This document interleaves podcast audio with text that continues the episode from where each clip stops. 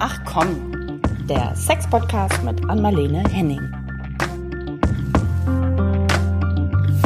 Hallo und herzlich willkommen zu einer neuen Runde von Ach komm. Und wir sitzen hier heute schon wieder zu dritt. Erstmal sage ich natürlich Hallo an Marlene. wieder in Flensburg. Hallo, aber wir sitzen hier mit Freunden. Ja, wir sitzen Darf hier, ich mal genau. sagen, wir kommen, ja, ja, das ist ja nicht so Heinz und Kunz Ja, hier. ich überlasse es dir heute mal, hier unseren Gast, unseren altbekannten Gast äh, anzumoderieren. Altbekannten. Ja. Und wir wissen ja, dass ihr euch freut, weil wir sehen ja die Klickzahlen, wenn Kai da ist. Ja. Ja, Kai, hallo. Du bist äh, ja Gynäkologe und wir haben da eine ganz spezielle Frage heute. Ja, ein ganz spezielles, äh, spezielles Thema. Aber erstmal richtig Hallo. Hallo, liebe Anmalene, hallo Caro. Hallo. Ich Hi. freue mich sehr, dass ihr mich wieder eingeladen habt und ähm, auch dieses Thema bearbeitet, was ich ausgesprochen interessant finde. Ja. Und schon häufig darüber Mhm. nachgedacht habe, wie sich das damit verhält. Ja, ja, willst du es direkt äh, droppen, Kai, das Thema? Also droppen ist die Frage gewesen, Sexualität bei Ja, Kinderwunsch. exakt. was passiert? Mhm. Was passiert da? Was verändert sich? Ähm, was ist zu erwarten? Ähm, findet es überhaupt Eingang in das Gespräch oder nicht? Und ähm, ja, was sind alles so Punkte, ähm, die Ja. man durchaus mal besprechen kann? Ich hatte auch anlässlich natürlich dieses Themas mich nochmal belesen mit so ein paar Zahlen, weil ich das ganz Mhm. gut finde. Ähm, viel habe ich natürlich aus der Praxis. Und gerade eben hatte ich auch noch ein T äh, Patientenpaar, ähm, die jetzt in der Frühschwangerschaft sind. Und ich habe die gefragt, äh, wie war es eigentlich?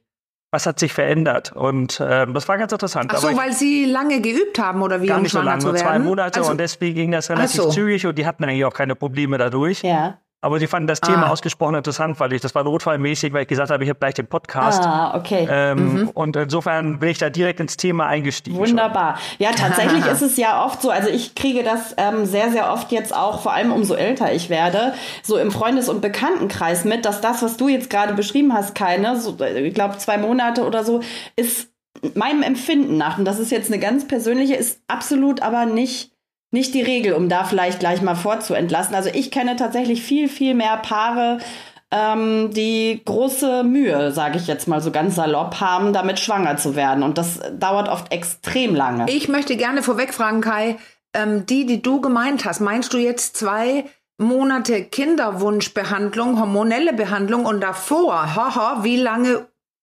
äh, nicht gelungen oder so, das müssen wir, glaube ich, erst definieren. Genau, Weil also die wie- haben das, wie- groß, das ja. große Glück, die haben sich erst spät kennengelernt und spät den Kinderwunsch gehegt. Mhm. Also sie mit Anfang 40, was natürlich wirklich schon äh, deutlich die Chancen senkt.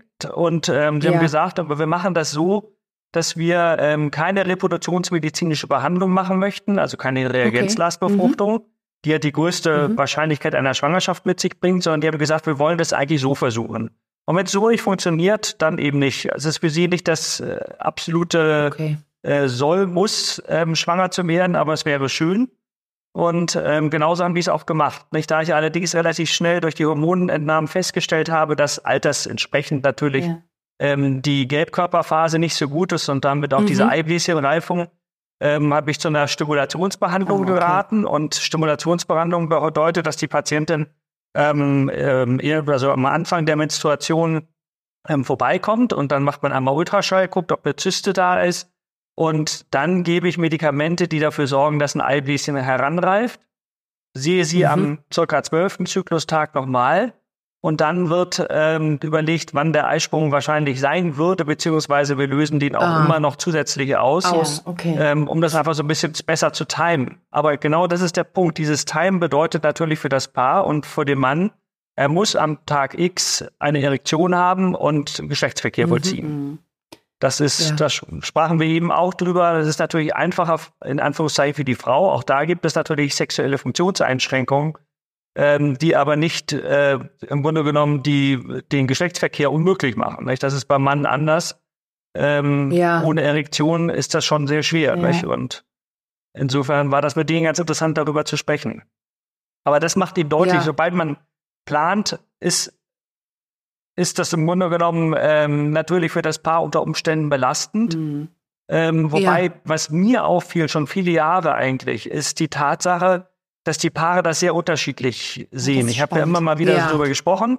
Es gehört nicht zum regelmäßigen Standard. Das mache ich meistens, wenn ich irgendwie merke, da ist, stimmt irgendwas nicht. Ähm, aber ähm, ich spreche dann so ein bisschen das an und es gibt wirklich Paare, äh, also äh, Patientinnen, die sagen, nicht ganz ehrlich, das ist kein Problem, mein Mann freut sich, also schönste ja. Zeit seines Lebens hier, Kinderwunsch, Aha, ne? okay. Immer muss er ran. Und andere, die sagen, grauenhaft. Also mhm. dann kommt sie nach Hause ja. und sagt, heute muss es sein. Ja. Zwischen 10 und 14 Uhr und das ist einfach unerträglich. Ähm, ich kann nicht. Ja.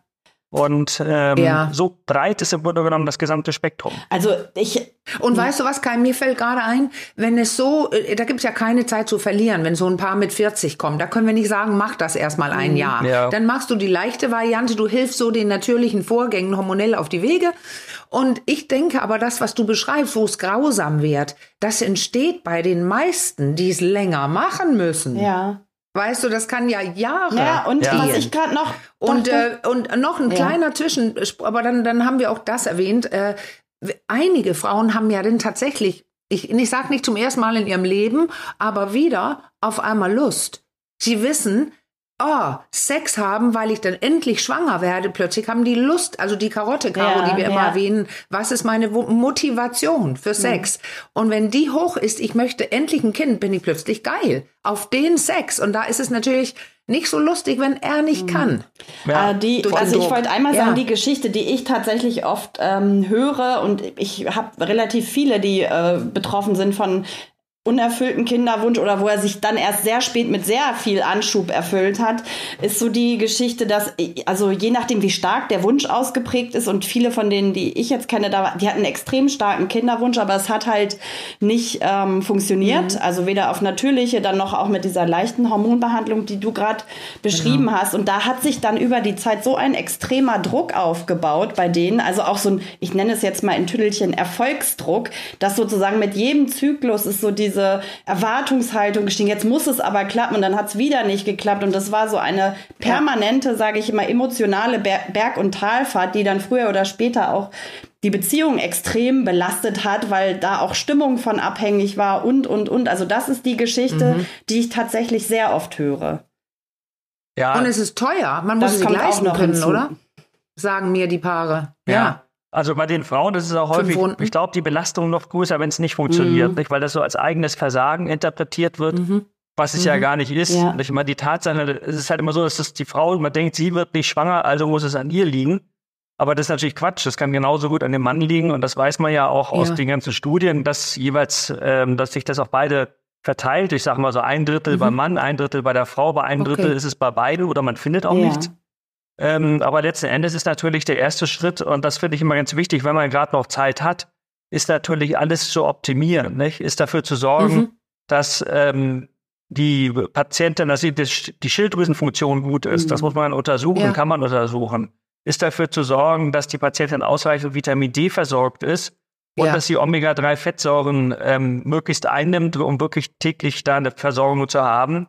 Ähm, und das eben auch schon in der äh, Zeit des Kinderwunsches und nicht erst mit der zwölften Schwangerschaftswoche, wie das einige suggerieren. Ja. Mhm. Ähm, denn es zeigt sich, das ist auch in der Leitlinie enthalten, dass die Schwangerschaftsrate schlichtweg höher ist. Ja. Also man kann was über verschiedene ja. ähm, Wege machen, ohne jetzt überhaupt nur eingreifen zu müssen. Dann, was keiner unmittelbar denkt, aber das sieht man ja bei dir. Du, du hast auch Ernährungsprogramme und so weiter, weil es eben verdammt wichtig ist. Ne? Du beschäftigst dich mit dem Thema Ernährung als Gynäkologe. Total, das ist auch so, ist super spannend. Ist wirklich spannend. Ja. Ähm, auch im, äh, das können wir auch nochmal mhm. vielleicht irgendwann mal machen zum, zum, Thema ähm, Ernährung ja. 40 plus mhm. oder so. Ähm, aber äh, mhm. jetzt in diesem Falle ist es wirklich so, dass es einige Mikronährstoffe gibt, die einen positiven Effekt zeigen und das ist vielen mhm. nicht so mhm. bewusst. Das ist der, der erste Schritt für mich. Und dann kann man sich auch mal angucken, ja. wie ist dieser Zyklus überhaupt? Nicht? Hat die Patientin regelmäßigen Zyklus? Man kann in der zweiten Zyklushälfte gucken, ob die Gelbkörperphase gut ist. Wenn die jetzt niedrig ist und die Patientin vielleicht auch schon älter oder auch bei jüngeren Patienten kann man sich überlegen, das zu unterstützen. Ähm, es gibt Studien, die zeigen, dass Vitamin C die Gelbkörperphase, also hochdosiertes Vitamin C, die Gelbkörperphase verbessert. Also man hat schon einige Möglichkeiten, auch nochmal anders anzufangen und vielleicht auch zu verhindern, dass der Druck gleich so groß ist. Ne? Und, Wie äh, findest du das raus? Ist das jetzt Ultraschall, Blutuntersuchung? Wie muss man sich das vorstellen, wenn man hinkommt? Ja, genau. Ultraschall, Was machst du so alles? Ultraschall, okay. Mhm. Blutuntersuchung mhm. und dann sogenanntes Zyklusmonitoring. Ähm, das ist das, was ich meinte, dass die Patientin mhm. am Anfang kommt, dann zwölfter Zyklustag, also so wie in der Stimulation. aber eben ohne, dass man irgendwas macht und nur nachguckt. Und am 22. Mhm. Zyklustag, beim regelmäßigen Zyklus von 28 Tagen, ähm, nimmt man am 22. Tag eine Woche nach dem vermuteten Eisprung dann Blut ab und mhm. kann feststellen, wie der Wert ist. Ähm, ah. und der repräsentiert ein bisschen auch die Qualität der Eizelle. Also das ist kein Zusammenhang, wo man sagen kann, ja oder nein, aber es zeigt sich schon, dass wenn die Eizelle nicht gut ist, die Werte meistens auch nicht gut sind. Und insofern kann man mhm. sich das mal ein, zwei Monate angucken und äh, manchmal ergibt sich ja auch im Laufe dieser ganzen Voruntersuchungen schon eine Schwangerschaft.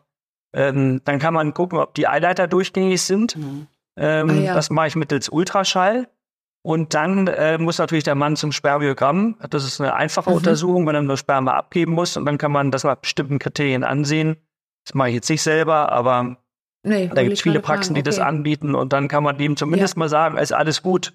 Oder ist eben auch alles nicht mhm. gut. Und man muss aus irgendeinem anderen Grunde dann vielleicht noch ein bisschen tätig werden oder irgendwas optimieren. Da, das ist so ja, der Start. Ist ja, wichtig, ja. dass wir beide ja. angucken. Sonst kämpft sie sich einen ab und äh, in Wirklichkeit sind seine Spermien nicht. Äh, ich würde da also, genau, ich würde da gerne jetzt direkt mal die Frage, die aus unserer Redaktion herauskam oder beziehungsweise ähm, mit reingeben.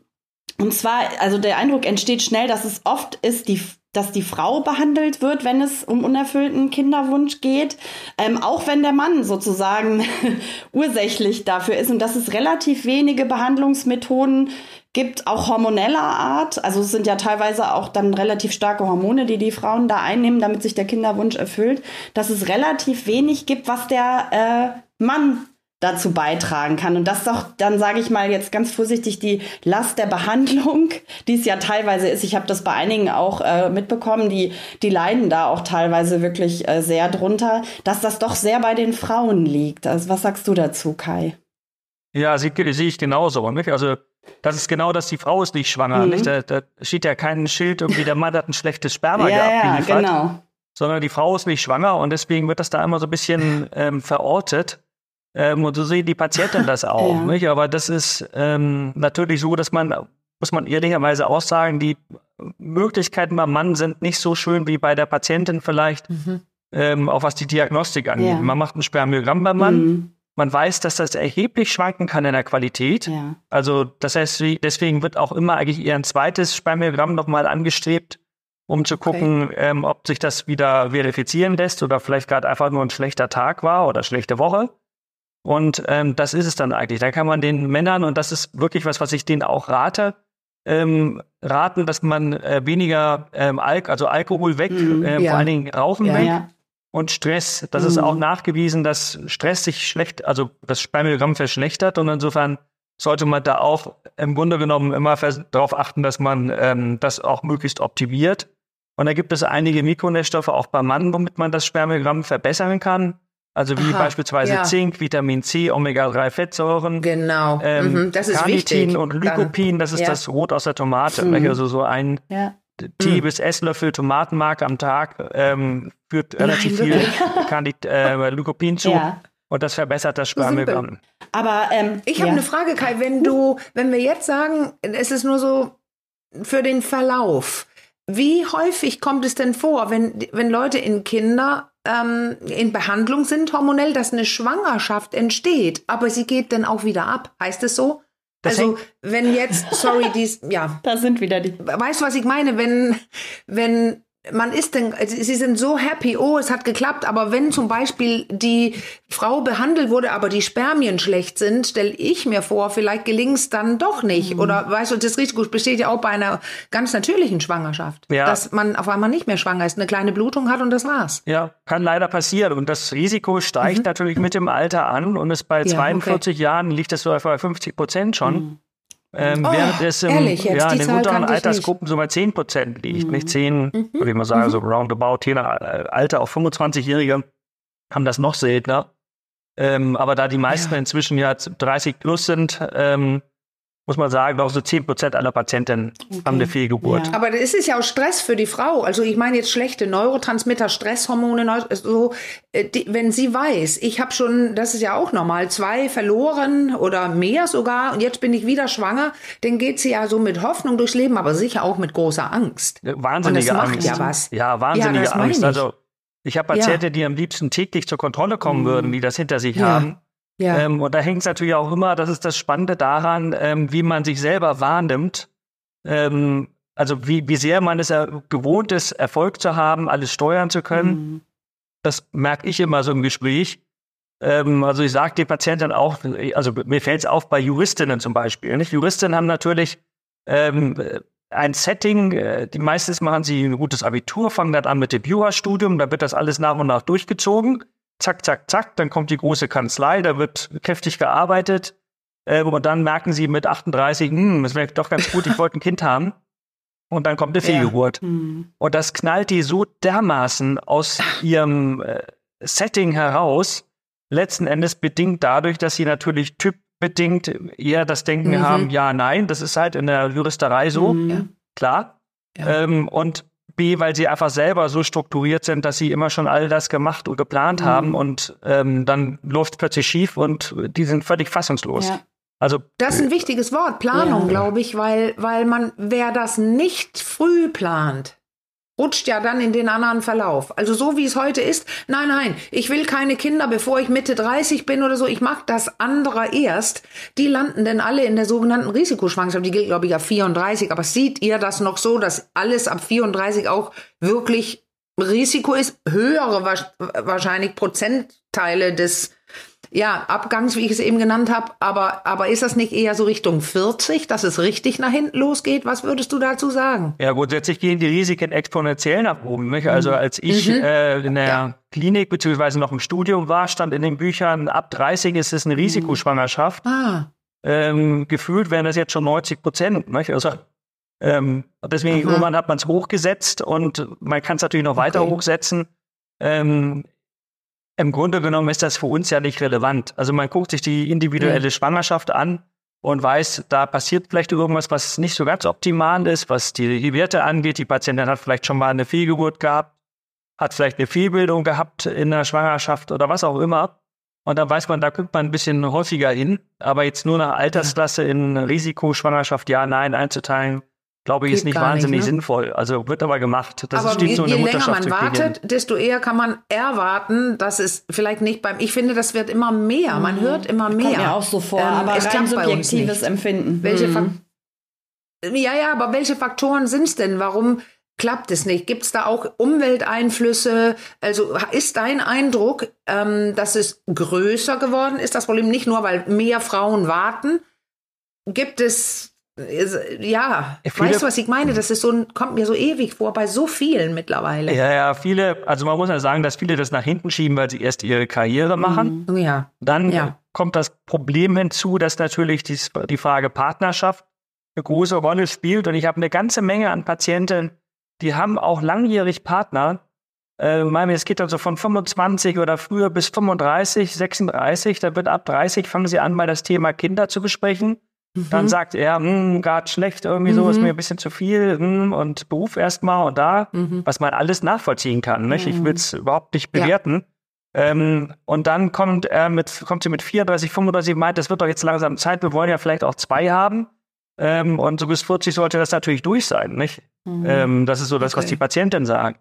Dann sagt er, nee, dann danke, lass mal, dann äh, mache ich was anderes weg ist er. Mhm. Und die sitzt da mit Mitte ja. 30, hat keinen Partner ja. und kann sich im Grunde genommen ja auch ausrechnen, dass wenn sie jetzt einen neuen findet, bis sie so weit sicher ist, dass sie mit ihm auch Kinder kriegen will, ähm, dass das ein großes Problem darstellt. Nicht, dass sie dann ja. einfach, äh, dann ist sie Ende 30, da wird zu zwei Kindern schon ausgesprochen knapp. Mhm. Ähm, die das Einfrieren der Eizellen, was man ja so bis äh, machen kann, diese mhm. Kryokonservierung, die sollte man mhm. eigentlich nur bis 35 machen ähm, weil es danach eben auch geringere Chancen gibt und insofern ist die völlig aufgeschmissen. Ja. Und davon habe ich einige. Aber das ist natürlich auch so ein bisschen was, was in die aktuelle Zeit passt, zu sagen, man macht erstmal alles fertig, Beruf, äh, Karriere, dann äh, Wohnsituation vielleicht, alles Mögliche und dann denkt man so, dieses Kinderzimmer, was wir hier jetzt ins Haus gebaut haben, da müssen ja. jetzt die Kinder rein und dann wird das nichts. Ja. Naja, irgendwie kann ich das ja, so ein genau. Stück weit auch. Ich kann nur bestätigen, ja. ich habe einige junge Single-Frauen, ja. die, die ähm, einfach, die wollten Single-Beratung quasi. Ich ziehe immer den Falschen an und da war es immer ein Faktor. Mhm. Und ich möchte ja auch Kinder und ich bin schon 34, ich bin schon 38 oder oder. Also die Zeit läuft mir davon, wie oft ich den Satz gehört habe. Weil genau das passiert ist, wie du, was du gesagt hast. Ja, und ich wollte ja. aber zu diesem Sicherheitsdenken ähm, auch noch sagen, was ja so dahinter steckt. Ne? Wahrscheinlich, dass man auch so lange wartet. ist einmal, dass, dass man vielleicht gerne Karriere machen will, aber irgendwie verstehe ich schon ja auch diesen Ansatz, gerade so in, in Zeiten wie diesen, jetzt kommt noch Inflation und sowas, alles, dass man irgendwie erstmal einen stabilen finanziellen äh, Rahmen schaffen will und eine Sicherheit und so ein Gefühl von so, jetzt kann ich mir, ich sag's jetzt mal so, wie es ist, Kinder auch wirklich leisten. So, und wie viele kann ich mir überhaupt noch ja. leisten? Also ich weiß, dass das viele äh, junge ähm, Menschen, die ich so kenne, auch sehr umtreibt, dieser Gedanke. Ja, kann ich mir gut vorstellen. Nicht? Das ist das, das verzögert ähm, natürlich weiter, ja, ja. Das verzögert ja. und wir sehen ja auch, dass die Geburtenzahlen derzeit runtergehen, aus welchen Gründen auch immer. Genau. Gibt es ja verschiedene Theorien. Aber ähm, das ist sicherlich auch eine davon, dass man äh, einfach ein bisschen Sorge hat jetzt, nicht? Wirtschaftlich, was passiert, ja. politisch, ähm, ist es der richtige Zeitpunkt, um Kinder in die Welt zu setzen? Ähm, ja, und es ist auch heute auch so, so planbar. Also früher waren ja sicher viele schwanger, die es gar nicht wirklich geplant hatten und so und haben dann doch äh, das Kind gewählt, weil ich würde echt behaupten, wo passt das noch rein heute? Wie viele Paare sagen so, jetzt ist der optimale mhm. Zeitpunkt da. Wir sind beide noch in der, im Karrierestress, mindestens bis 40. Wir sehen uns kaum und, und, und. Also diese Idee, oh, jetzt wollen wir ein Kind, das passt einfach sehr oft nicht. Und dadurch, dass es so planbar ist heute, entweder weil, weil ich äh, verhüte oder es sogar die Möglichkeit gibt, sollte es, wie zum Beispiel bei mir damals, ähm, aus Versehen, also eine Schwangerschaft, die nicht geplant war, dann kann man die sogar heute loswerden. Also ich, ich muss es einfach so sagen, es wird zu so einer Wahl wo mhm. wir beide im Kopf und im Gefühl so weit sein müssen. Und ich sprach äh, tatsächlich, das ist ein ganz dieses andere Thema, was du schon angedeutet hast. Ich sprach, als ich mal ähm, Vorträge für dich gehalten habe in dieser großen ähm, auf Mallorca, da sprach ja. ich auch mit jemandem, der sehr, sich sehr deutlich dazu geäußert hat, dass wenn man in die nächste Runde geht, wenn das nicht klappt, was du gerade geschrieben hast mit den Anschauen und ein bisschen Hilfe, dann dieses ähm, äh, die künstliche Befruchtung, glaube ich, nennen das die meisten, mhm. so herkömmlich jetzt gesagt, dass da zu viele Föten entstehen und er hat darüber gesprochen, was dann ist. Das hörte sich nicht, also äh, nicht so angenehm an. Magst du dazu was sagen? Ist es immer entstehen immer vier, fünf oder mehr? Kann oder durchaus sein. Was also macht man bisschen, dann? Ja, man macht das also grundsätzlich ja. so, dass man äh, zwischen meistens einen transferiert, also erstmal stimuliert und das ist natürlich mhm. das Problem, das kann bei einer 40-Jährigen kann es sein, dass fünf oder sechs Eizellen oder zehn Eizellen zustande kommen. Das meine ich. Kann aber auch nur ja. eine sein und dann versucht man normalerweise ähm, dahingehend zu beraten, dass man die auch versucht, alle zu befruchten. Das ist so der eine okay. Punkt. Ich also man hat dann viele Befruchtungen, aber davon bleiben ja immer wieder welche ähm, nur übrig, weil einige wieder zugrunde gehen. Das ist so. Ah. Ähm, bis hin ähm, letzten Endes, wenn die mal eingefroren sind, wenn man zu viele hat und nur einen einsetzt oder maximal zwei einsetzt, das hängt immer so ein bisschen dann davon ab, äh, wie die Vorgeschichte ist. Früher hat man sehr viel eingesetzt, das macht man nicht mehr. Also insofern häufig nur einmal okay. oder wenn man es merkt, hat nicht so gut geklappt oder die sehen nicht so gut aus, dann nimmt man doch zwei, weil die aus dem frischen Zyklus mhm. am besten sind. Ähm, und der Rest wird dann eingefroren unter Umständen. Ne, und diese hormonelle Behandlung, ich komme noch mal drauf, die ja dann bei den Frauen stattfindet, das macht auch viel noch mal mit der Sexualität, auch mit der Lust. Da wollte ich noch mhm. mal ganz kurz fragen, bevor wir dann ganz weit wegspringen. Also so hormonelle Behandlungsmethoden für den Mann, wenn er ursächlich ist, die gibt es nicht, oder? Gibt äh, in seltenen Fällen ja, okay. ähm, wenn nämlich die Steuerachse nicht funktioniert, die Dioden ansteuert. Dann kann man Spritzen geben und das, äh, also die mm. Spermiogenese, also das, die, die Herstellung der ja. Spermien beeinflussen. Ja. Ist aber ein Prozent oder weniger, würde ich sagen. Ja, okay. Ansonsten gibt es. Was würdest ja. du sagen, beschreiben die Frauen jetzt um die, auf die, diese Schwierigkeit, die, nicht nur die Sexualität, sondern die Beziehung, die Hormone, also die, die Gefühle und sowas. Wie beschreiben Frauen das, wenn sie jetzt echt wirklich Hormonbehandlung bekommen? Ist, also, machen die ganz normal weiter? Nein. Es gibt einige, die sehen das positiv und sagen, okay, endlich tut sich was. Wir haben zwei Jahre probiert, wir haben ein Problem gefunden und dieses Problem wird jetzt behandelt. Und denen geht es mhm. normalerweise auch gut dabei. Denn was man ja macht in ah. der Stimulation, ist, dass man denen das Hormon gibt, was eigentlich fehlt, mhm. das FSH und das ah. LH auch ein bisschen unter Umständen, aber hauptsächlich dieses Follikel-stimulierende Hormon. Und dadurch entwickelt die Patientin dann gute Eizellen, also Eibläschen, und da wachsen dann die Eizellen. Und das wird dann eben entweder spontan ausgelöst, das ist das, was ich hier in der Praxis machen kann, oder aber in den reproduktionsmedizinischen Zentren punktiert und eingefroren unter Umständen, wenn man mehrere hat. Da versucht man ja eher eine Überstimulation zu machen, damit die Patienten Ja. das nicht dauernd durchlaufen müssen. Ähm, aber das ist natürlich so, dann Problemlösung ist der eine Punkt. Wenn Ja. Der, die, das Spermiogramm auffällig ist, dann ist es natürlich wahnsinnig schwierig. Mhm. Ich meine, da kann der Mann aufhören mit dem Rauchen, kann aufhören oder aufpassen mit dem Alkohol, dass es irgendwie in Maßen ist. Stress ist immer Gewicht so. verlieren ein bisschen vielleicht, weil dann ändert sich seine Östrogen-Testosteron-Balance, macht das nicht auch Nee, was? nee, nee. Wenn er jetzt so ein, macht das wirklich gar nichts, Stre- obwohl er ein Östrogeniger. Also Stress macht was, ne? Nein, ich meine, wenn er dick ist, so, also der dick, Obesity, ja, wenn er äh, zu viel Ja, Fett hat, was dann den was, dick. weiblichen Hormonen, ja, das meine ich doch, Ja, das das müsste doch was machen, was, oder? ja. Mit seinem Äh, Testosteron, weil es ja in genau. Balance sein muss. Ja. Und ähm, insofern hat er da Möglichkeiten, aber irgendwie ist das natürlich auch limitiert. Nicht? Also ich glaube, dass viele sehr Was ich aber meinte, sind. waren die Gefühle. Macht das nichts, dieses, was ich eben gefragt hatte, macht das nichts, dass man plötzlich so, wird man, ist man unerträglich oder ist man ganz lieb wie immer? Oder weißt du, was ich meine? Die meisten beschreiben ja bei mir, ich halte es nicht aus, meine Stimmungsschwankungen und meine, was weiß ich, was da kommt. Was erzählen sie dir? Macht es wirklich wenig, sagst du, wenn man ganz gut mit Problemlösung beschäftigt ist, hält man das denn aus oder machen die gar nicht so viel, Ja. die Hormone, wie ich mir jetzt vorstelle? Es ist die eine Gruppe, die sagt, ja genau, die eine Gruppe sagt Problemlösung, aber die andere Gruppe findet das natürlich schon als extremen Eingriff in den hormonellen Mhm. Haushalt. Ja. Ähm, wobei ich immer überlege, also jetzt eine Stimulation im Spontanzyklus, die macht im Grunde genommen keine, also das wäre Nein. psychisch, weil die Mhm. ganz normale Hormonwerte haben, die einfach nur einen Ticken besser sind. Mehr ist es nicht. Ähm, bei einer reproduktionsmedizinischen Behandlung wird ja diese gewollte Überstimulation gemacht. Ähm, Mhm. Und da sagen schon einige Patienten, dass sie das stark merken. Also die haben Östrogenwerte, die Mhm. Okay. auch das Zehnfache dessen sind, was sie normalerweise Ah. haben. Ähm, und das macht Brustspannen oder auch psychische Veränderungen. man kann doch mal sagen, wollte das sind wissen. 14 Tage und dann findet ja auch die Punktion statt und das Ganze ist dann irgendwie zu Okay. Ende. Ähm, aber es ist schon für einige so, ein, sagen wir mal, nachhaltig auch, dass sie sagt, Mensch, damals, als ich diese Stimulation hatte, das äh, war schon irgendwie ganz schlimm. Ja. Da hatte ich schon mal hormonelle Ja, weil es Probleme. macht mit der, mit der Beziehung was. Und dann vielleicht auch mit dem Sex. Ja. Weil wenn man instabil ist oder weinerlich oder vielleicht aggressiver, äh, dann äh, kann es ja sein, dass eine unreifere Paare dann auch streiten. Äh, und und, und auf, dann hast du keine Lust aufeinander. Du musst aber jetzt gerade. Ja.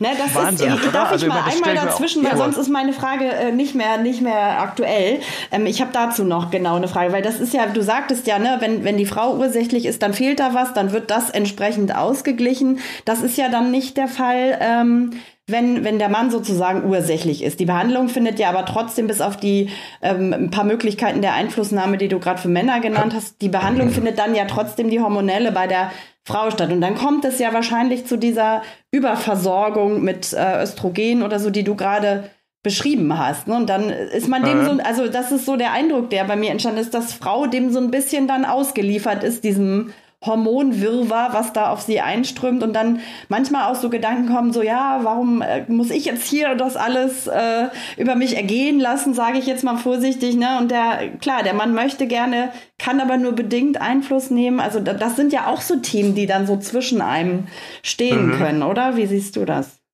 Absolut. Aber unterschätzt den Kinderwunsch nicht. Ja, Ja, aber also Wobei dann die Frage auch immer ist, ja, wer Mhm. hat den Kinderwunsch? Ja. Nicht? Also das ist ja auch, was man durchaus mal im Paargespräch fragen kann. ja, Von denen geht's aus. ja.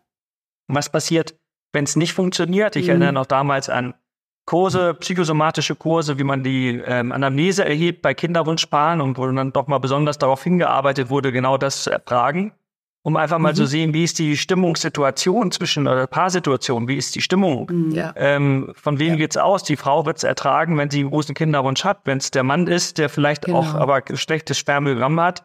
Und die Frau muss am Ende erstens die Hormonbehandlung, wie du sagst, ertragen. Mhm. Und dann auch noch vielleicht die Frustration, wenn es nicht funktioniert, Mhm. ist das enorm belastend. Also ich glaube, dass Oha. vielen Ja. sich das nicht klar ist vorher, was es bedeutet, ähm, diese Kinderwunschbehandlung zu machen. Und dass das natürlich auch eine Belastungssituation für die ganze Paarsituation ist. Letzten Ja, Endes. das meinte ich doch. ja, Immer irgendwie, oder? Weil das ist einfach ein komplett anderer Alltag und andere Ja. Themen im Kopf. Und es wird so bedeutsam. Man kann das nicht liegen lassen. Äh, und Vorwürfe gegenseitige oder unterschwellig oder, oder, oder. Ja. Das ist einfach, wir sind ja einfach so. Das wird so wichtig Ja. denn Ja. für die Liebe in der Beziehung von, oh, wir müssen, also was für ein Prozess ist es, wenn ich mit Leuten spreche, die sowas hatten und dann aufgeben und sich damit abfinden müssen, wie auch immer man das macht, Ja. äh, diesen Wunsch, diesen Herzenswunsch können wir nicht uns nicht erfüllen und das das ist so große Traurigkeit manchmal, wie die dann beschreiben, das gehört ja auch dazu, Caro, ähm, wie andere darüber sprechen. Ah, wie viele Kinder habt ihr Mhm. Ja. denn? Äh, äh, keine. Wieso? Ja, ja. Also diese Ja, Erwartung ja. auch. Das Und die stimmt. Schwiegermütter oder die Mütter oder die anderen, die für alle. Ja. Ne? Da, was für ein Druck. Sind das denn wenn du alles, dabei bist ja. und dann diese Bemerkungen Sind das Themen, die wir jetzt hier gerade äh, besprechen, die so im Rahmen der Kinderwunschbehandlung ist für die überhaupt Raum so in der? Also ich stelle mir das, das ist ja immer alles sehr eng, eng getaktet. So jetzt, ähm, du hast ja auch eine Privatpraxis, Kai, aber ist, nimmt man sich, kann man sich dafür überhaupt Zeit nehmen, all das, was da so am, am rundherum wabert, sage ich mal, auch an Emotionen, äh, da mal drüber zu sprechen? Oder ist das eher was, was so die Paare dann mit sich doch sehr alleine ausmachen müssen? Ich glaube, dass viele das alleine ausmachen müssen. Mhm. Äh, einerseits ähm, alleine schon die Tatsache, dass wir hier sprechen, macht mir deutlich, dass ich in den vergangenen Jahren eher wieder restriktiver danach gefragt habe. Mhm. Ich habe zur Zeit lang mehr gemacht. Ähm, man muss mal so ein bisschen gucken, dass man jetzt nicht äh, zu sehr da die reingrätscht Ja. nicht? und äh, Ja. die vielleicht sagen, nee, das ist ganz ehrlich, das ist unsere Sache, Ja. ähm, wie wir das handhaben. Und ähm, das ist so die, der eine Punkt. Der andere ist natürlich, dass man auch mal irgendwie äh, wahrscheinlich das Fenster öffnen muss, um dieses ganze Thema anzusprechen und sich auch zu überlegen, vielleicht professionelle Hilfe hinzuzuholen. Mhm. Denn wenn das irgendwie genau. immer weiter sich vertieft, ist es schwierig. Und Amalene, das, was du eben sagtest, mit diesem, dieser unendlichen Traurigkeit, ähm, Ja. ich sehe das immer bei Patientinnen, die beispielsweise wegen Wechseljahren zu mir zur äh, Beratung kommen. Und Anamnese ist natürlich, also die Vorgeschichte, die medizinische, ist natürlich immer zu fragen, ob sie schwanger sind. Nicht? Und ähm, wenn die Patientinnen sagen, ähm, nee, ich war nicht, noch nie schwanger, und dann Mhm. sehe ich dann auch im Gesicht natürlich Ja. sofort ähm, diese Traurigkeit, wie ich die sofort wieder äh, durch diese einfache Frage bei einer vielleicht 50, 55-jährigen Patientin, aber wie sofort klar ist, okay, also da sehe ich sofort, da wurde auch eine Behandlung gemacht Mhm. und die ist offensichtlich nie Ja. erfolgreich gewesen. Ähm, das trägt schon mit und ich überlege jetzt gerade, das Ja. ist sicherlich etwas, was du besser beantworten kannst. Wie viel hat das denn noch Einfluss später, nicht? Also Ja. auf die Sexualität, auf das eigene Empfinden, auf die eigene Selbstwahrnehmung, zu wissen, dass man damals nicht schwanger geworden ist. Ja, ja, das meinte ich. Das höre ich dann immer, aber auch im privaten Umfeld. Aber weil du gerade sagtest, professionelle Hilfe dazu holen, das habe ich ja tatsächlich öfter gehabt, dass ein Paar wirklich gesagt hat, wir haben jetzt die, also nicht in der ersten Runde, aber die zweite oder dritte oder Runde Äh. von, von der mm, Kinderwunschbehandlung. Und wir würden das diesmal gerne begleiten lassen, weil die schon gemerkt haben, dass die mehr streiten, dass äh, Ungleichgewicht da ist und und und. Also da spreche ich öfter mit Paaren. Und ich hatte das auch einmal, ähm, wo jemand gekommen ist, wo alles in Ordnung war, aber die wurden nicht schwanger und auch die Kinderwunschbehandlung hat nichts gebracht. Und ich beschreibe die Person in Liebespraxis, wo das tatsächlich ein psychologisches Problem eher war. Da gab es ganz, ganz schrille Sachen aus der, also sage ich jetzt einfach mal flapsig, aus der Kindheit und so Bindungsgeschichten mit der Mutter und eine ganz schlechte Kindheit. Und tatsächlich, nachdem wir so ein halbes Jahr an dieser Bindung gearbeitet haben und wörtlich mit einer Schere so ein, ein Band äh, durchgeschnitten haben, äh, ist sie auf einmal schwanger geworden. Okay. Also das war Ja. ja, so ein, ja, da war so ein, ich darf es nicht, ich soll es nicht. Ja. Ähm, und da, das ist ja auch interessant. Das sind so andere psychologische Ursachen innen, tief innen drin, dass man sich das nicht erlaubt. Das ist vielleicht nicht so häufig oder es fällt nicht auf. Ja. Aber das hatte ich auch einmal, äh, wo es plötzlich ging. Und dann bekam ich die Kinderbilder danach. Mehrere. Ja, Okay, das ist gut. Äh, und die war auch ganz anders. Ja, sie hat, aber da, da spielte vielleicht meinetwegen auch mit rein, die haben auf natürlicher Weise, sie hatte nie wirklich, durch diese Kindheit hat sie schon Probleme, Sex zu haben gehabt, Ah, okay. weil sie befürchtete, schwanger zu werden. Und als es denn sein durfte, plus Behandlung, wurde sie nicht schwanger. Mhm. Da hängt manchmal, das will ich damit sagen, sehr komplexe Dinge hängen damit zusammen. Und du fragtest ja, Caro Kai, ist da Zeit dafür? Das kannst du ja niemals leisten, so ein halbes Jahr intensive Nee. psychologische Gespräche Nee, führen. nee. Aber nee, aber die Begleitung Ich glaube, du bist einer der, die schon danach fragt. Du hast eine Privatpraxis, da hast du ein bisschen mehr Zeit vielleicht, du fragst rein und vielleicht wärst du auch eine der, die auch draufkommt, eine weiter eine Begleitung von der Sexolog ja. äh, Sexologin zu empfehlen. Ja, ja, ja klar. Was viele ja überhaupt nicht wissen, dass es uns Aber ist das so dieses... Weil die schicken dann zum Psychologen und die kann, ja. möchte darüber nicht sprechen. Aber du sagtest ja, ja. vorhin, ein Drittel Ursächlichkeit ist, ist, sind die, die Frauen, ein Drittel die Männer und ein Drittel, da weiß man nicht so recht. Also das ist ja jetzt vielleicht so ein bisschen aus dem Bereich, was Ann-Marlene beschrieben hat, mit diesem, mhm. mit der, was sie dann in der Therapie irgendwie sozusagen rausgearbeitet, das ist so dieses Drittel dann vielleicht, bei dem man, was so in diesem Bereich, man weiß nicht so recht, oder? Fällt, oder? Ja, also grundsätzlich, ähm, das ist ja auch, man weiß es nicht oder manchmal findet man ja auch bei beiden was, muss man mm, sagen. Ja, okay, das gibt es ähm, auch. Leichte Einschränkung, ja, Spermiogramm ja, ja. und dann ist es auch das Alter oder irgendwie. Mm. Ja. Man kann ja auch eine Anamnese machen, feststellen, ob es zum Beispiel eine Schwangerschaft mit einem vorherigen Partner gegeben hat oder Partnerin. Ähm, das spielt ja mhm. unter Umständen auch alles eine Rolle und ähm, wird dann erfasst, aber das fällt dann so dieses letzte Drittel hinein. Mhm. Ähm, es ist halt nie so ganz klar, mhm. weil einfach Alleine die Tatsache, dass eine Schwangerschaft entsteht, ist ja ein Wunder, ja. wenn man sich das mal überlegt, ja. was ja. notwendig ist. Also die Eizelle reift daran, die Eizelle springt aus dem Eierstock heraus, fällt in den Bauchraum, findet diesen sogenannten Fimbrientrichter, also diese Öffnung des Eileiters. Und da müssen da schon Spermien bereitstehen, die nämlich da warten darauf, dass diese Eizelle ankommt, um sie zu befruchten. Und dann wandert diese ganze Frucht in die Gebärmutter und nistet sich dort ein ähm, das ist schon echt also ich finde es Wahnsinn. Ein komplexer ja. Vorgang. Komplexer der Vorgang. auch manchmal super leicht, wie einmal Finger aus dem Fenster und dann ist man schwanger, ja. wie ich leider nur bestätigt. Ja, aber ich glaube, der komplexe Vorgang geht aber erstaunlich schnell und ja, ohne, genau. dass ich es Und ich glaube, das ist so ein bisschen auch das Fatale, habe ich mhm. manchmal das Gefühl, weil man so als Frau die ganze Zeit mit dieser, also ne, wenn, solange man keine Kinder will oder Frau, dann mit diesem Gefühl, äh, mit dieser Angst lebt, oh, hoffentlich werde ich nicht schwanger ja. oder also ungewollte Schwangerschaft und dann verhütet man und äh, weil man denkt, okay, jetzt geht hier einmal was was schief, dann bin ich sofort schwanger. Also das ist ja so das, was einem immer so ein bisschen pass bloß auf, ne?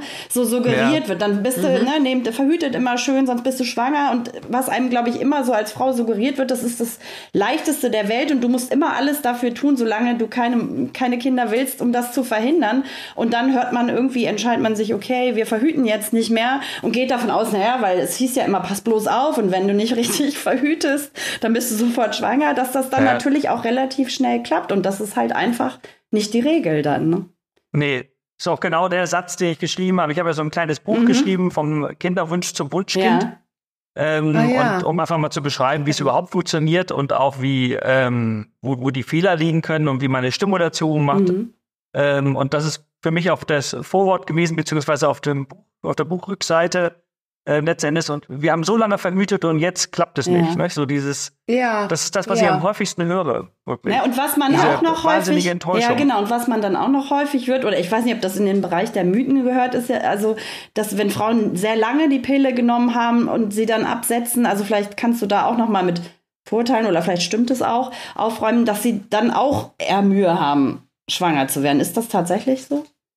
Nee, nee okay. also diese Pilleneinnahme nee, selber, die unterdrückt zwar den Eisprung, aber ähm, danach, also man sagte früher Postpill Amenorrhoe, also nach Absetzen mhm. der Pille, dass dann die Blutung ausbleibt, das ist allermeistens dadurch bedingt, dass irgendetwas sowieso schon nicht funktioniert. Mhm, okay. Und diese Blutung, die ja unter der Pille war, das sagen ja auch häufig die Frauen im Gespräch dann so, ja, als ich die Pille genommen habe, war meine Menstruation ganz normal.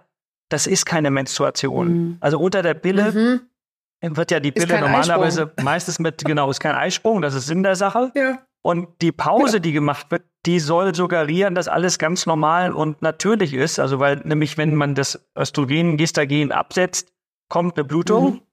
Ähm, die hat aber null mit Menstruationsblutung zu tun, außer dass sie jetzt auch aus der Gebärmutter kommt. Mhm. Aber die Gebärmutter kann das halt nicht unterscheiden. Ja. Die sagt, Hormone fallen mhm. ab, also gibt es eine Blutung. Und ähm, diesen Hormonabfall hat man nach dem Eisprung 14 Tage später.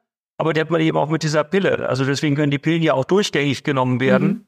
ähm, ohne dass das jetzt irgendwelche Nachteile hat, weil es sowieso nur kosmetisch mhm. ist. Ich sage mal, es ist eine kosmetische Blutung. Da wird, da wird kein unbefruchtetes Ei abgestoßen nee, genau. oder rausgeschwemmt genau. oder so, weil es dies nicht gibt. Ja. Und mhm. insofern ist dann auch immer dieses Gefühl, dass es danach nicht normal ist, aber es wäre vorher auch so gewesen.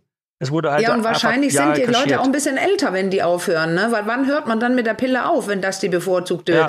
ähm, äh, Verhütung ist? Man hört dann auf, wenn man Kinder möchte. Und das ist bei äh, sehr vielen jetzt erst Mitte 30 Ja. oder Ende 30. Genau. Und dann wird vielleicht geglaubt, es klappt nicht wegen der Pille. Und du sagtest das gerade. Ja, da funktionieren vielleicht schon andere Dinge nicht. Nee, genau, das ist auch Weil und das, Alter. Ja, Hm? das ist auch untersucht worden. Insofern kann man wirklich sagen, ist das nicht das Problem. Nicht? Auch wenn viele das denken. Ja. Ähm, die Pille ist nach, einem, nach einer Woche weg, also nicht mehr Okay. nachweisbar. Ja. Mhm. Und man muss sogar Okay. sagen, dass die Pille einen Vorteil haben kann, wenn nämlich die Patientin erhöht männliche Hormone hat, Mhm. ähm, also erhöhtes Testosteron oder diese Richtung PCO-Syndrom, dann hat man eigentlich nach dem Absetzen die besten Voraussetzungen. Deswegen, weil dieses ganze System runterreguliert ist, die männlichen Hormone im Ja. Normbereich sind. Ja. Ähm, und die steigen häufig dann im, nächsten, äh, im Laufe der nächsten Monate Wieder wieder, an. an, ähm, und können die Probleme also. machen wie vorher. Ja, Mhm. also es Ja. Ich glaube, wir haben heute mehr, also wir haben sehr technisch gesprochen, aber ich finde es wichtig und notwendig, weil wenn man die Vorgänge versteht und al- als Paar in diesem Bereich unterwegs ist, dann kann man auch viel besser verstehen, was das alles macht.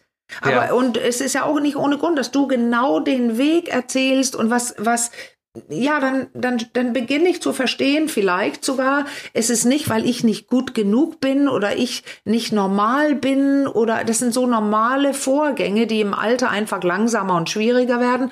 Und ich glaube, das ist sehr klar, wir haben es hier und da erwähnt, was das mit Beziehung und Sexualität machen kann, weil es so eine Wichtigkeit bekommt. Ja. Das ist einfach was Psychologisches dann, weil man sich doch in Frage Ja, stellt. Und, und- die schwachen Seiten kommen Ja. raus, eventuell, und dann streiten sie Ja. oder Ja, machen ja, ja. dicht. Belastungstest für die Partnerschaft. Ja, ne, genau. Und ich frage mich jetzt, wenn ich das alles so höre, als, als Laie, jetzt einmal aus der sexologischen Richtung, dann aus der gynäkologischen, äh, inwiefern, also vielleicht ist das jetzt ein bisschen provokant, aber lässt sich diese, dieses Thema Kinderwunschbehandlung und äh, erfüllende Sexualität, passt das zusammen? Das ist jetzt eine, Ja, eine fiese Frage, das- aber ich, die, Ja. dass die, Finde ich auch ja, geil. die geistert mir jetzt so ein bisschen durch den Kopf. Also, oder sch- schließt sich das manchmal einfach dann auch irgendwie aus? Ist das dann doch eher sehr pragmatisch äh, orientiert? Ich meine, das hängt ja vom Paar Mhm. ab. Also grundsätzlich Ja. bei den meisten Paaren muss man ja sagen, klappt das auch so. Wir haben jetzt ja über die Probleme gesprochen. Mm, genau. Und ähm, die Schwangerschaftsrate liegt ja beim gesunden, grundsätzlich gesunden Paar bei 90 Prozent pro Jahr. Ja, okay. Also das heißt, 90 von 100 Frauen werden innerhalb eines Werden Jahres schwanger. Äh, mit der Altersgruppe 30 bis 35, weil das geht, nimmt dann so langsam Mhm. ab, aber das ist ja schon ganz ordentlich. Ähm, und für die ist es natürlich schon so, dass die vielleicht sagen, ich setze mal die Pille ab, dann gucken wir Mhm. mal, ob so funktioniert. Dann ist es aus meiner Sicht, glaube ich, häufig so, dass die Frau das so ein bisschen in die Hand nimmt und den Kalender mitführt und mal so ein bisschen guckt, wann sie ihn überredet oder ihn so richten. Und dann ähm, geht das ja häufig von alleine. Ja, Also da sehe ich, sind gar keine Probleme. ja. Aber ich Ähm, sprach ja von denen, die Probleme wir, haben. nicht Genau, ob das da überhaupt noch Hand in Hand gehen, gehen kann. Ja, ich würde gerne, wenn Kai Ja. durch, ich die sexologische Ja, Antwort ja. reinschmeißen. Aber ich weiß noch, war mir noch nicht sicher, ob du zu Ende warst, Kai. Nee, das, das, war erstmal das. Wesentliche. Ja. Also, das wäre das Ja. Normale. Und insofern geht das schon. Wenn jetzt Probleme vorhanden sind, ähm, dann ist das natürlich je nach Paar auch zu lösen. Ich glaube, da, da hängt es aber Ja. davon ab, dass sie miteinander reden. Mhm.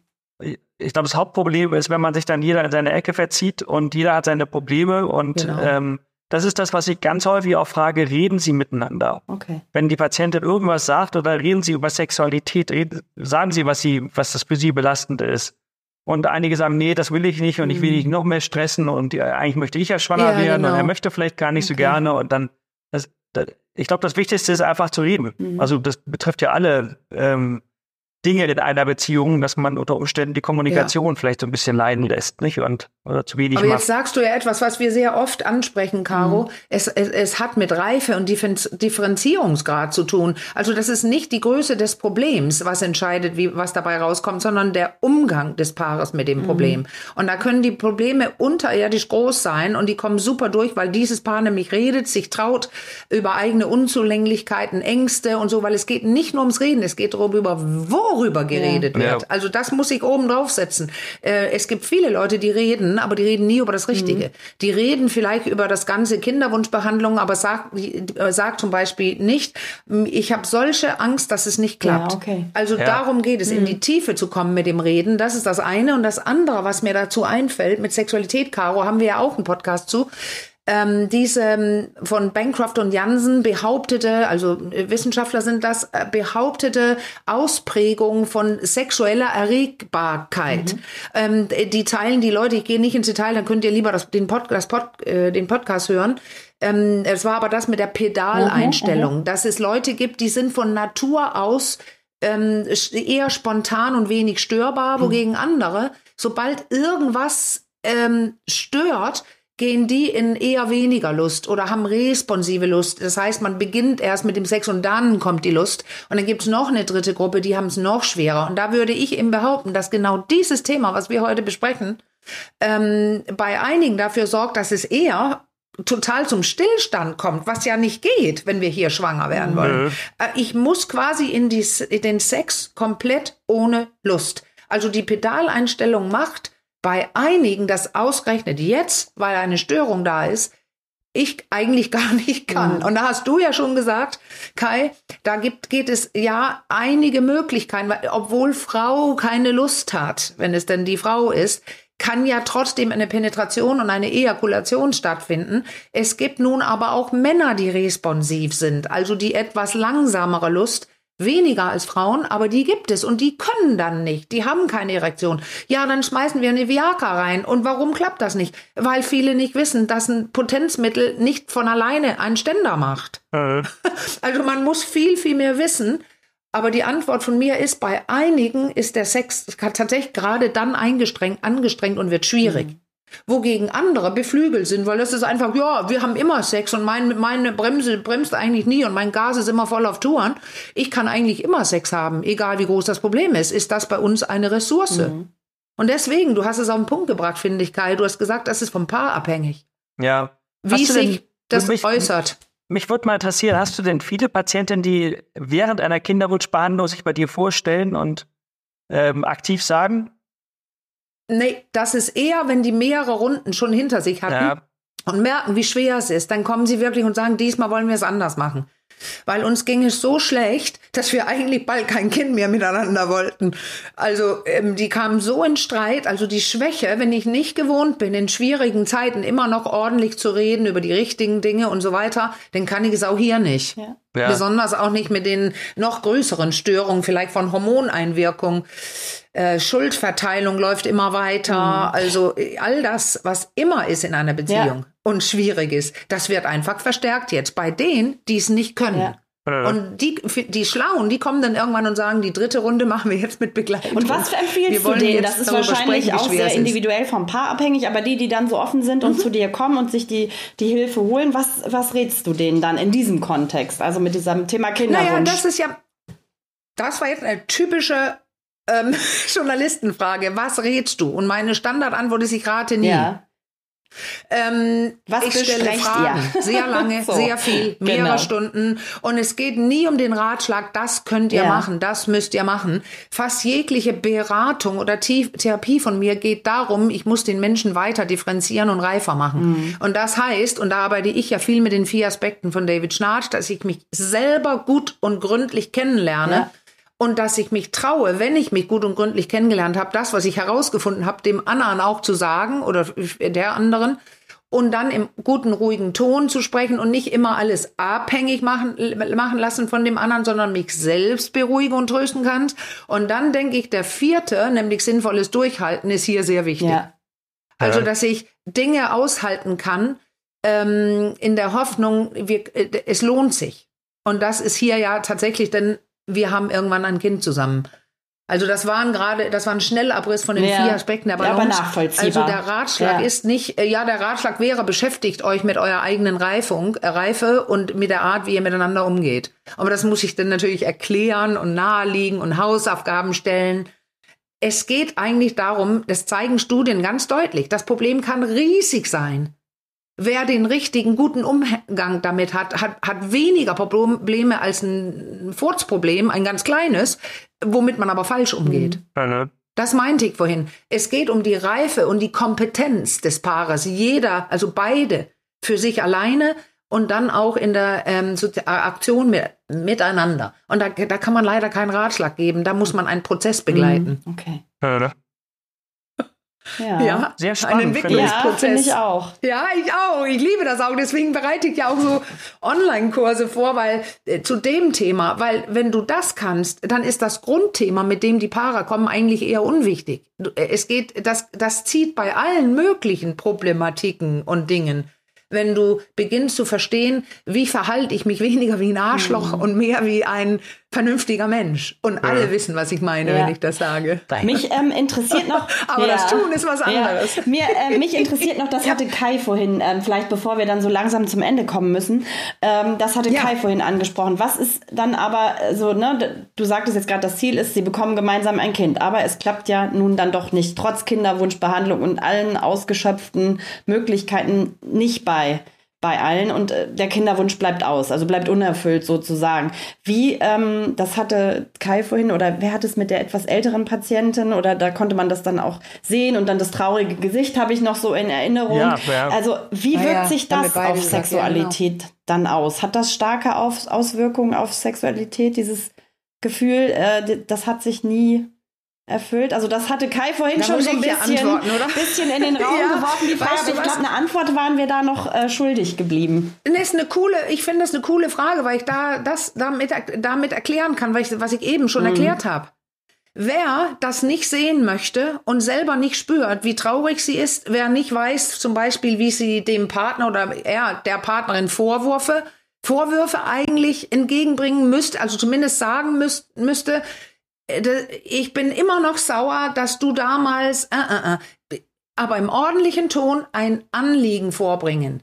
Dann Ja. ist diese Traurigkeit möglich Hand zu haben und damit zu leben, weil überleg mal, und da muss ich jetzt direkt ins Bett, wenn man, das habe ich so oft, ah, ich weiß gar nicht, wieso ich keine Lust mehr habe. Ich hatte das gerade gestern bei jemand, da ging es aber um eine Krankheit, eine Krebserkrankung, die überstanden war und die Traurigkeit war riesig. Und die hatten, obwohl lange zusammen, immer spontanen tollen Sex, der sogar verbessert wurde in den letzten Jahren. Und auf einmal kommt er nicht. Und die haben gute Pedaleinstellungen. Und dann habe ich diese Traurigkeit angesprochen. Es war noch alles nicht so alt, acht Monate oder sowas. Ähm, und ich habe darauf hingewiesen, wenn ihr so einen, was so haben die ihn beschrieben, intimen Sex normalerweise habt. Es geht nicht um einmal Vögel, Orgasmus, das reichte denen nicht. Die haben intimen Sex. Und dann fragte ich, was ist denn, wenn du aufmachst, sagte ich zu der Frau, und du auf einmal einen Weinanfall im Bett kriegst? Und die hat, das hat total gesessen. Sie hat gesagt, das würde passieren. Also Ja. sie hält sich gedeckelt, weil sie die Traurigkeit endlich, das reicht jetzt, ich will nicht mehr traurig sein. Ich erkläre es jetzt alle so auf die Spitze. Das heißt, ich setze mich damit nicht auseinander. Und dann kann es beim Sex, entweder musst du dich die ganze Zeit äh, maskieren, dass der andere oder die, der der es nicht mitkriegt, Ja. in dieser Konstellation Mann, Frau jetzt. Ich will es nicht, dass die andere Person es mitkriegt.